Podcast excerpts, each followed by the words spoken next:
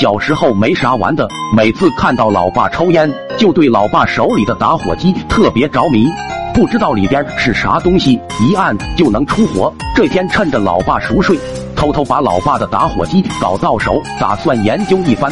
拿到打火机，我直接三下五除二把打火机拆了个稀碎，得到了打火机的核心部件—— 点火器。有了点火器的我，这天去上学了。课间时间，趁着老师不在，我朝着同桌小美就是一顿电。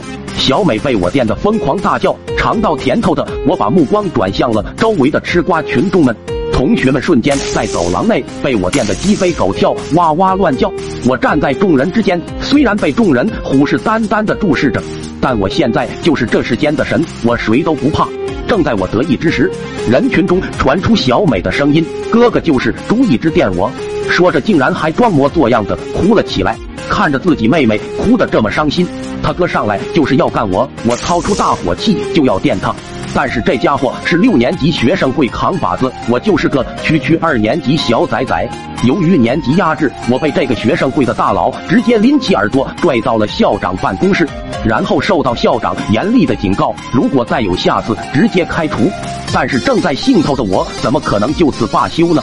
于是回到家，趁着爹妈出地里干活还没回来，我又把目光转移到了家里养的各种家畜们。先是家里生蛋的老母鸡被我电得上蹿下跳，刚下的公鸡蛋被踩碎了一地；被铁链拴住的大黄狗被我电的高歌海豚音；就连平时总是抓老鼠的乖巧猫咪也是被我电的不知去向。